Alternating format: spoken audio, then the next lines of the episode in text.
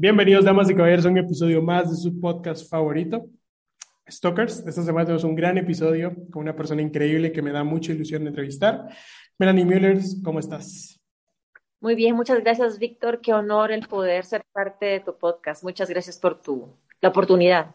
No, la, la, el, la dicha es mía. Tienes expertise en muchos temas muy interesantes acá en el país. Eh, has escrito un montón de columnas en el periódico y me, me encanta mucho tu forma de redactar, tu forma de tra transmitir tus ideas, de plasmarlas y creo que vamos a tener un episodio muy interesante el día de hoy. Quisiera empezar con una pregunta, Melanie, que le hago a todas las personas que, que vienen al podcast y es, si fueras otra persona y tuvieras que describir de alguna forma a Melanie, ¿cómo la describirías? igual como soy yo. No me cambiaría absolutamente nada. Me encanta mi vida, me encanta cómo soy, me encanta todos los días aprender y me encanta darle todos los días gracias a Dios. No cambiaría absolutamente nada.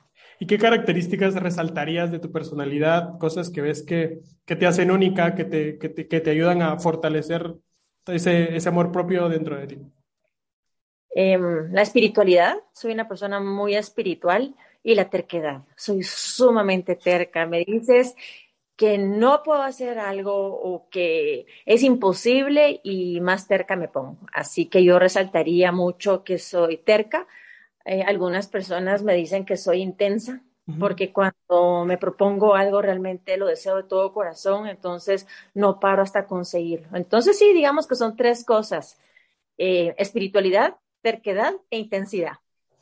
Son, son características muy interesantes porque la mayoría de estas te ayudan a alcanzar tus objetivos de una forma más constante, digo yo. O sea, la intensidad, a mí también me, me tachan de, de, intenso en ocasiones, pero es porque a veces sentís una pasión tan grande por algo que quieres hacer que no, no puedes minimizar lo que te hacen sentir estas, estas cosas que quieres hacer, ¿no?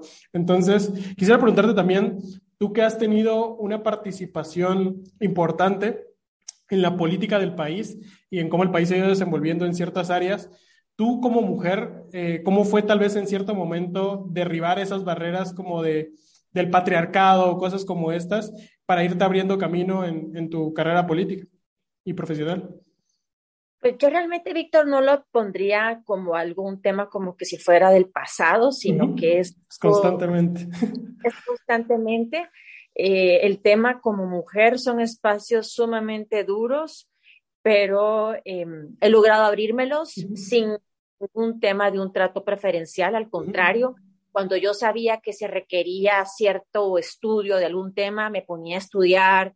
Si yo sabía que se requería alguna habilidad especial, pues la aprendía. Entonces, y espacio como mujer, pero no como, como mujer por el género, sino que me como un ser humano capaz. Entonces, yo sí considero de que más mujeres tienen que creérselas, ser más cercas, más intensas y, y, y, abrir esos espacios. Y yo creo de que a la hora de que mujeres abren más espacios, automáticamente se abren más espacios para otras mujeres, obviamente que tengan las capacidades y que sean, eh, sean aptas para lo que, el cargo que están buscando. Es muy importante. No por mujer, uh -huh. me merezco un espacio, me lo merezco como un ser humano completamente capaz, mm, no porque sea mujer. Pero de cierta forma ya hay como espacios más abiertos, digamos, para la, la, la mujer, digamos, en impuestos políticos o cosas como estas, o aún toma, ves como cierta resistencia. Porque, porque qué cool que tú penses así, o sea, es admirable y es la, la, la, creo que la ideología correcta en cuanto a encontrar a alguien capaz para un puesto, pero a veces también hay como que cierta resistencia. Claro, claro tienes que, o sea, por ejemplo, no es lo mismo eh, un insulto que te den a ti que te digan, eh, por ejemplo, que eres un mujeriego y uh -huh. eso te va a afectar a ti, y que a mí me digan a, algo parecido, pero uh -huh. al inverso, pues te va a doler, porque uno o sea, yo tengo hijos, tengo dos varones, uno de 17 y uno de 15, entonces uno quiere de que en cualquier medio o redes eh, digan que la mamá, mm, pues malas palabras y, y, términos que, que, realmente son, son nefastos. Eh, creo de que a una mujer la lastima más la difamación que a un hombre. Un hombre ya, ya, ya en sí la naturaleza lo hizo más rudo, eh, pues eh, ya las bromas entre amigos son groseras, uno, uno entre amigas no, no, no bromea de esa manera. Entonces ustedes que tienen más callo para que les digan em, términos groseros. Y ustedes dicen, ay, bueno, ya estoy acostumbrado a que me hablen así, pero uno ver si realmente eh, da mucho miedo, da mucho miedo el tema de que dañen tu honorabilidad eh, como mujer, tu, reputación como mujer. Em, es, eso, eso es lo que te podría decir que es eh, lo más sensible de todo este tema. Entonces, de todos modos, van a hablar mal de ti, pero en el sector público es como que para que te, para que te dé miedo, para que no quieras continuar con lo que te estabas emprendiendo, para, para que te quedes en casa o, te quedes simplemente quieta, porque el miedo lo que hace es de que te aquieta. Entonces tienes que ser una, una mujer bastante fuerte y tienes ahí sí tener que activar tu terquedad y tu intensidad y obviamente tu espiritualidad para arrodillarte ante Dios y que Él te dé esa fortaleza para volver a salir al día siguiente, pese a obviamente eh, puede venir otro ataque. O sea, uno no sabe de dónde viene. A veces hay net centers que se dedican precisamente a eso, eh, se inventan. Entonces, ¿qué te diré? No es fácil, pero em, ya montada en el caballo, pues tienes que seguir galopando. Y es que la, la participación política en el país es un constante ataque de todos lados, ¿no? O sea, es, es en cuanto alguien no esté alineado a tu forma de ver el, el, país, a tu, a tu forma de trabajar, estás, eres susceptible a, todo ese, a toda esa cantidad de ataques que, que, terminan básicamente como opacando tu participación política y básicamente todas las ideas que tenías para cambiar el país, ¿no? Entonces sí, sí es súper importante, pero cambiando un poco de tema y dando dos pasos hacia atrás, cuéntame ¿Cómo empezaste tú en la política? ¿Cómo empezó Melanie eh, a participar en esto? ¿Cómo, cómo nació esa, eh, ese sueño por tener una Guatemala mejor? Bueno, te cuento que el sueño por una Guatemala mejor desde que vine al mundo, porque tuve una sumamente espectacular que fue una persona que me enseñó de servir para vivir. Entonces, chiquita yo aprendí a hacer servicios sociales. De chiquita mi mamá me, me enseñó a, a, visitar orfanatorios, mi mamá me enseñó a, a, regalar cosas. Mi mamá siempre, bueno, somos eh, cuatro hermanos y los cuatro siempre eso fue algo muy importante en mi casa. Entonces no es algo que yo haya aprendido a mi edad adulta, sino que es algo que yo con ese chip desde niña. Con el tema de la política, no es algo que, me interesaba, jamás estuvo en mí el querer hacer política más que en mí. Estaba el, ser, eh, el tema de un mejor país, el de, generar cosas buenas, el tema de que podemos como seres humanos, eh, como doña Isabela de Bosch, o sea, tú muy bien sabes, dejar una semillita, bueno, entonces pasó la vida, em, una mujer profesional con un expertise amplio en el tema de migrantes, me postulé a una candidatura eh, que era en ese momento la Comisión de Migrantes eh, de Conamigua, em, toda mi papelería, pero eh, un partido em, de la izquierda no ah, feliz con, con mi candidatura, empezaron a difamar diciéndome que que no era profesional, que no cumplía, pusieron un amparo en la CC. Em, vine yo y con mi tema de terquedad, había un abogado, eh, interpuse toda la papelería en la CC para que eso se disipara. Em, gané en la CC en el tema de que no había materia y que la CC vino y dijo, bueno, que se vuelva a hacer elecciones, pero a lo que te digo es de que ese, ese, ese proceso duró aproximadamente más un año. Eh, un año donde eh, existía eh, la incertidumbre de que si era o no era cierto lo que este partido Curio había interpuesto. Y realmente fue pues muy impactante porque obviamente me escribía la gente en las redes y me atacaba Em, de manera injusta, porque obviamente pues todo fue inventado, así que em, tuve que tener mucha fortaleza en mí Y eh, yo tenía dos opciones, Víctor. O simplemente desistir del tema y quedarme en mi casa y, y, y, bueno, y hacer lo que siempre he hecho, o seguir con la terquedad y seguir eh, poniendo pues un granito de arena en todo lo que hago y seguir teniendo presencia. Bueno, decidí por la segunda, porque em, yo no puedo venir y decirle a mis hijos que sean unas personas que emprendan, que salgan adelante, que luchen, si su mamá se va a con la, con la cabeza agachada. Y tampoco lo podía hacer por mi mamá. ¿Me explico? Si mi mamá vino y ella me enseñó el valor que uno tiene como ser humano, entonces yo tengo que, sentar ese precedente y, transmitirlo. Entonces, por eso, por eso fue que, decidí el tema de la política, jamás lo busqué, eh, me lo, me lo, ¿qué te diría yo? Me lo provocaron. Sí, me lo provocaron. Sí, es que es bien interesante porque a veces, a veces las, las iniciativas individuales tienen mucho peso. O sea, yo puedo pretender cambiar el país desde, no sé, desde una asociación, desde un pequeño grupo de jóvenes, pero realmente los cambios significativos en el país se hacen desde el, el gobierno, o sea, desde, la, desde las propuestas reales, desde acceder a, a, presupuesto, desde generar proyectos que realmente causen un impacto. Y a veces las personas creo que también se quedan con eso de que yo estoy desde aquí, desde mi metro cuadrado, haciendo algo por el país, pero hay miles y miles de más metros cuadrados que básicamente no tienen acceso a, a esas oportunidades o a esos como pequeños impulsos para que su vida mejore. Entonces, es por eso que es súper importante que, que a, las, a, las, a, los puestos políticos, a los lugares políticos, llegue gente capaz como tú, que, que cuenta con, con, con, las habilidades para ejercer este, este puesto del que estábamos hablando. Y sí, básicamente, en el momento en el que entras a la política, eres, estás puesta en los ojos de miles de personas. ¿Tú cómo manejabas la presión de recibir constantes mensajes de atacantes de, de, de este suceso que pasaste?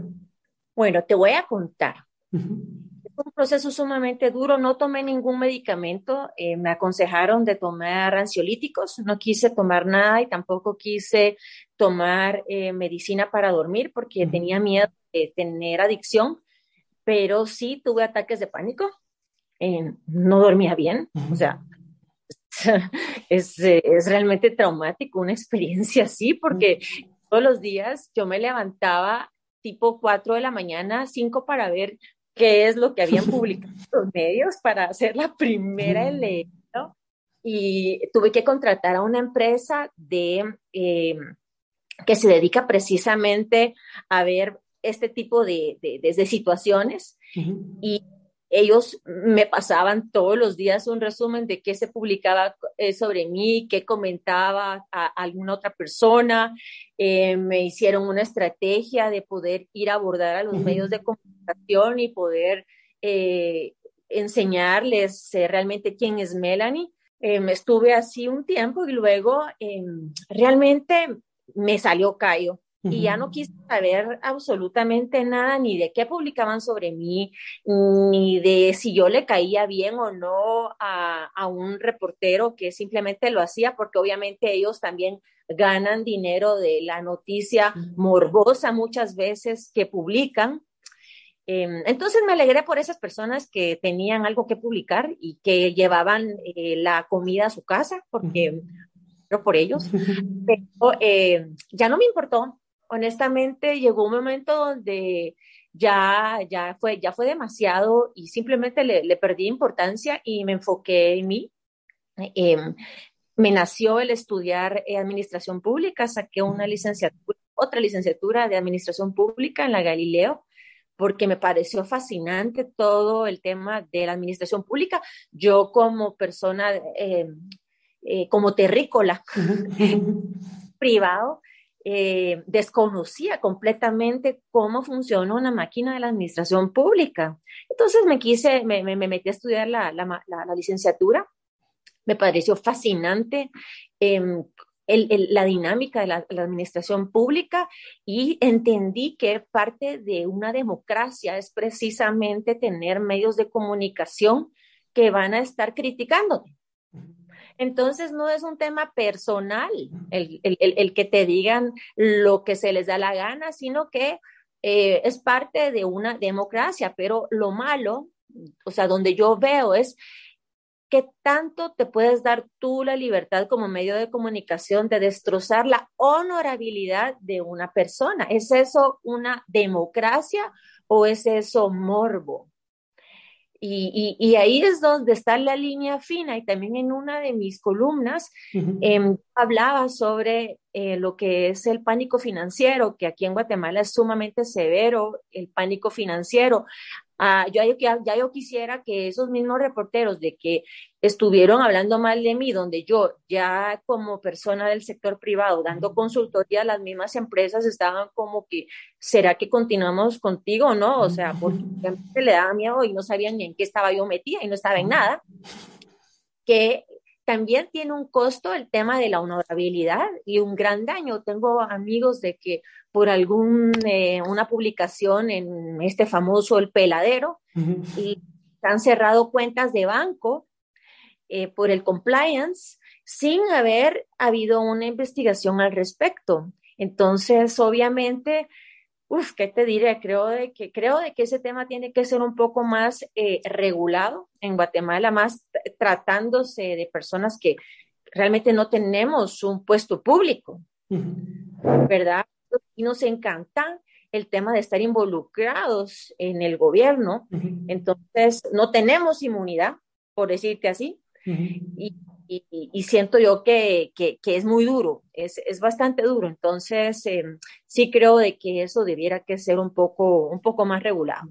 Sí, yo creo que em, esto, esto es como, em, como, como resultado de la sociedad del espectáculo que vivimos ahora, porque realmente los medios de comunicación en la actualidad ya no se preocupan tanto por informar, sino por generar engagement, gente que los lea, morbo. Entonces, la noticia ya no, ya no busca informar, ya no busca generar punto de interés, ya no busca levantar debate, sino solamente algo que sea consumido de forma corta, al instante, y nunca se adentran realmente en la materia de la investigación, solamente buscan los clics.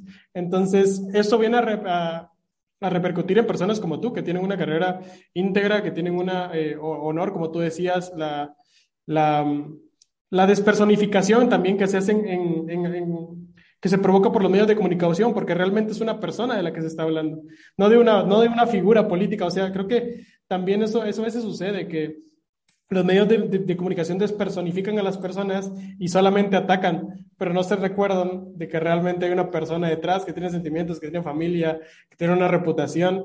Entonces, sí es lamentable realmente lo que, lo que están haciendo actualmente los medios de comunicación y, que, y, que, y qué bueno que lo abordaste de esta forma, porque, como te decía, independientemente de en el puesto en el que te encuentres, en el momento de que llegas a estar ligada a un puesto político, estás frente a los ojos de todos y lo peor es que las personas no, no quieren ver con sus ojos, digamos, o sea, utilizan estos medios de, comunicación que tal vez en algún momento pueden estar manipulados o pueden conseguir otros fines, puedes estar en busca de otros fines y ellos solamente ven lo que le presentan estas personas, no el panorama completo. Entonces, no sé, creo que es, es bien lamentable y hay una presión increíble detrás al estar en un puesto político. Pero bueno, cambiando un poquito de tema, quisiera también preguntarte por qué elegiste a los migrantes, por qué elegiste el tema de la migración. Creo que me parece también interesante. Bueno, te comento de que yo también fui migrante en una época de mi vida porque viví en Alemania, viví en, bueno, viví fuera de mi país 15 años. Entonces, eh, el último país que estuve fue El Salvador y estuve trabajando muy de cerca con la Embajada de Guatemala en El Salvador, trabajando en obras sociales con las guatemaltecas que vivían en El Salvador, porque yo cuando vivía en El Salvador me, me dediqué más a, a, ser mamá, pero siempre quería estar yo activa en temas sociales y en El Salvador.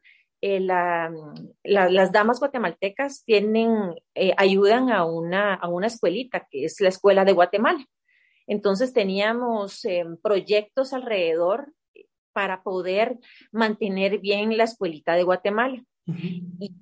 Y, eh, me, encantó el relacionamiento, luego vine a Guatemala, estuve trabajando en, el sector privado en varias empresas y una de esas empresas que fue eh, una, es una empresa muy grande, trabaja precisamente con migrantes. Y se dedican a las remesas. Entonces, mi área era más el tema de ver adentro de las remesas hay ciertos como alarmas que se disparan cuando se trata, eh, trata de personas. Eh, ellos tienen ciertos índices como para ver em, envío de dinero irregular. Y yo estaba adentro de esos programas sociales. Entonces me llamó muchísimo la atención todo lo que se mueve alrededor de las remesas. Es un dinero que, que llora sangre. En muchas de las ocasiones eh, realmente em, es triste, em, es la nueva esclavitud de esta era. Eh, muchos de ellos trabajan, bueno, la mayoría de ellos sin, documentos y con penosos ingresos en, Estados Unidos. Sí, sí, qué, interesante ese tema y, realmente me hizo, me hizo cuestionar realmente la importancia de esos procesos democráticos. Y hablando un poquito también de, educación, tú, yo veo que también tú trabajas en, en, el área de la educación. ¿Cuál es tu visión del estado actual de la educación en Guatemala y cuál es tu visión también de, de cómo podemos mejorarla para que, para que vaya realmente causando el impacto que buscamos en los procesos de, de educación pública? Mira, em, yo sé de que ¿Qué, es de, qué, vino de primero, el huevo o la gallina? Eh, me preguntan, eh, sí, que la educación, pero si nosotros no combatimos de primero la parte fundamental que es la nutrición, ¿cómo, cómo pensamos alimentar a un cerebro que no está bien formado? ¿Verdad?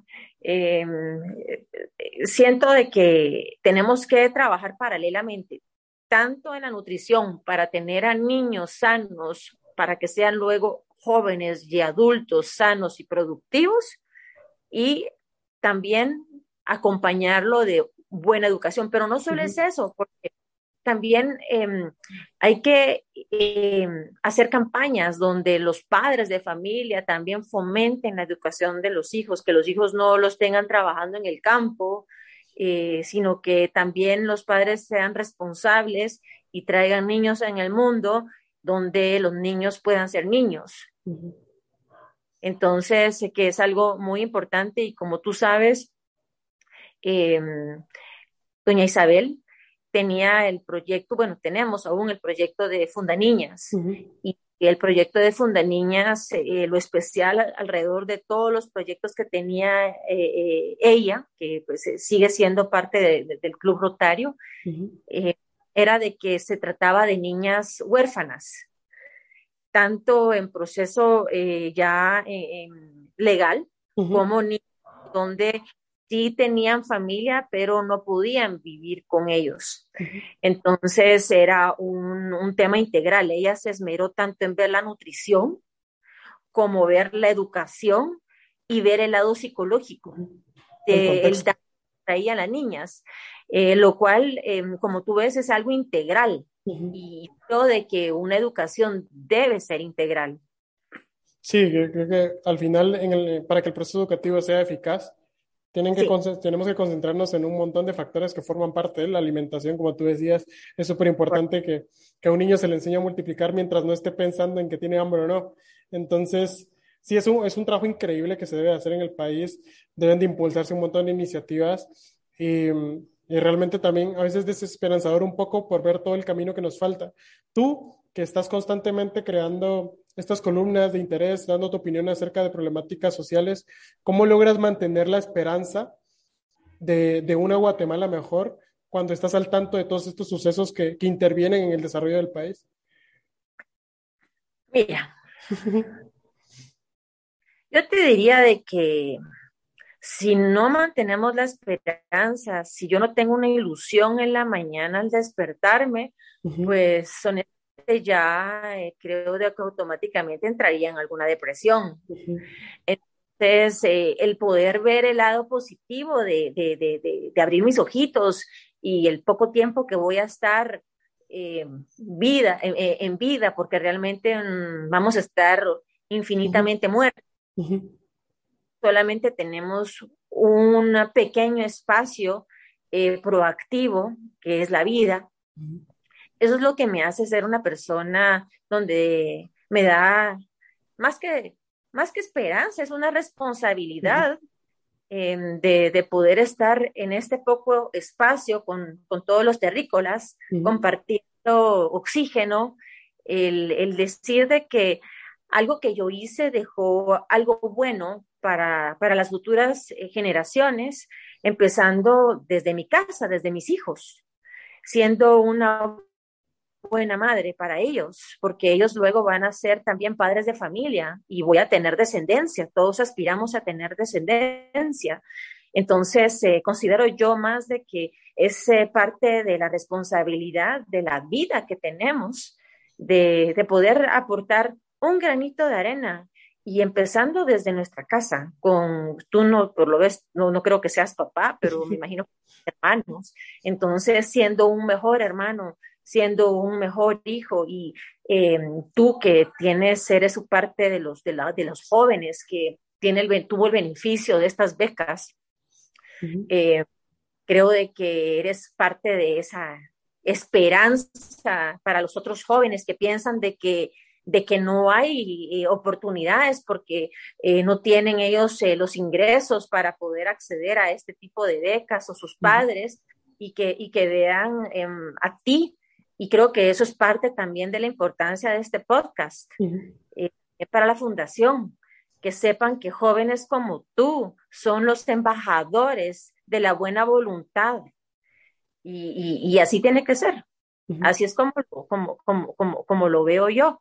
Y qué bueno que hiciste estos podcasts, porque el día que yo ya no esté en esta tierra, pues quedó, quedó un tema electrónico que tal vez alguien cuando esté realmente aburrido y viendo eh, cosas vintage de esta época, diga, ay, qué buen post me llegó.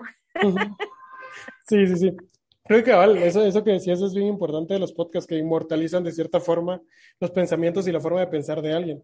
Entonces, seguramente tu, tu pensamiento y tu forma de pensar y tu visión de Guatemala va a ser inmortalizada con, con este episodio. Entonces, bueno, te agradezco un montón. Quisiera hacerte la última pregunta que igual le hago a todos los invitados y es si en algún momento, Melanie, te, hicieron, te dieron un mal consejo, ¿cuál fue y cómo lo erradicaste de tu vida? Un mal consejo. Un mal consejo. Ok, un mal consejo. Hmm. Que alguien me haya dado un mal consejo. Hmm. Hmm. La verdad que yo no me puedo recordar de que alguien me haya, me haya dado un, un mal consejo, pero porque uno siempre tiene como el tema negativo más en el subconsciente, ¿verdad? Siempre uno tiene lo que te causó risa eh, de inmediato. Eh, pero em, sí, te voy a decir, un, no fue un mal consejo, pero tal vez fue una, un mal, una mala decisión. Eh, una vez em, estaba con, con, unas amigas y em, estábamos tomando. Y yo realmente pues no soy una persona que tiene experiencia en tomar. En ese sentido, pues em, soy novata. Pues, no lo crea. siempre eh, el tomar me da, me da sueño. Yo en sí ya soy una persona súper hiperactiva y, y, alegre y Mm, realmente el alcohol me ha dado sueño. Entonces, esa vez tomamos y tomamos y tomamos y tomamos y tomamos y em, realmente mm, no estaba, creo, en mi mejor aptitud para manejar y no me recuerdo hasta la fecha cómo llegué del restaurante a mi casa. Entonces, eh, llegué a mi casa y em, me dormí porque vine súper cansada porque obviamente mucho sueño. Y al día siguiente sí, me dio mucho miedo el tema de, eh, de haber manejado. Y pues realmente no fue un mal consejo, pero sí siento de que em, uno, uno tiene que juntarse más con amigos, de que cuando te vean en una situación donde no estás en una disposición de manejar, el que te tome las llaves y porque tú realmente no estás en tus cabales y que te piden un Uber, y que puedas llegar a tu, a tu casa eh, de manera segura. Entonces, eh, yo sí considero que las, los amigos que realmente te quieren y que, y, que, y que saben tus debilidades, pues nunca van a tratar de, de fomentar algo donde tu vida pueda correr peligro. Pues esas, esas personas, esos amigos realmente son amigos egoístas y que no, no, no, no, se preocupan de que, de que tú vas a llegar bien. Ok, bueno. Ese es, Ese es tu, mal consejo. Y algo que le quisieras decir a los jóvenes que nos escuchan, porque realmente el público objetivo que tenemos en este podcast es de básicamente como 18 a 24 años. Entonces, ¿qué mensaje le darías tú de tu expertise, de tu trayectoria a estos jóvenes que nos están escuchando? Bueno, yo le diría, señores, jóvenes, futuro de Guatemala, que yo no estoy tan vieja y que realmente no por mi edad dejo de ser poco cool. Honestamente, eh, puedo ser más cool de lo que, de lo que ustedes piensan. Y quisiera decirles de que, de que llegarán a mi edad. Entonces, eh, que pasa más rápido lo que piensan.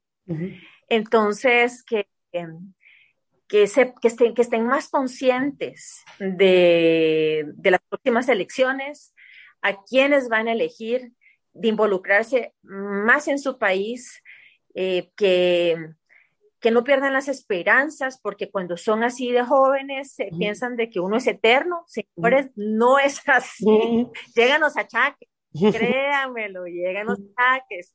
Entonces, que estoy a la disposición, soy una persona sumamente accesible, como tú bien sabes, abierta a que me contacten, eh, de poder dar algún consejo. Eh, ayudarles a que tal vez tienen que tomar algunas decisiones. Yo sé de bastantes programas, ellos no están solos. Entonces, de que, de que me miren como su amiga y estoy en la entera disposición y atenta a cualquier comunicación.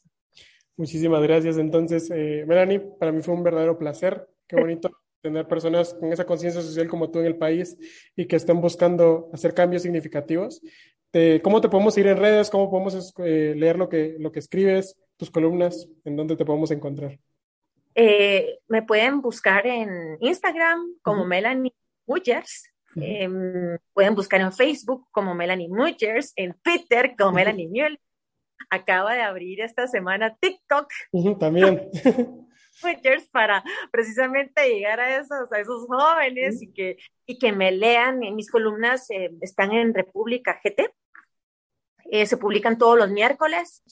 Eh, no me considero una todóloga, realmente no tengo una postura radical, al contrario, yo utilizo mis cápsulas de los miércoles para, para informar, informo y luego opino, eh, para que cada quien se arme su propio criterio. Creo que es importante de que los jóvenes se dediquen más a informar.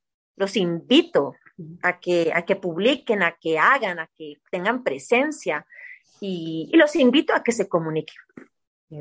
Bueno, muchísimas gracias. Ahí les dejamos las redes sociales de Melanie para que lo vayan a leer, para que vayan a, ver lo que hace, su trabajo, que es increíble. Yo me leí algunas columnas y realmente te hacen pensar, te hacen concientizarte sobre la situación actual del país.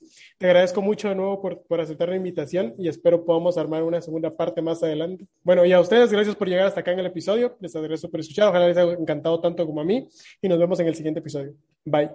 Bye, bye. bueno, eh, solo dame un segundo, dejo de grabar aquí.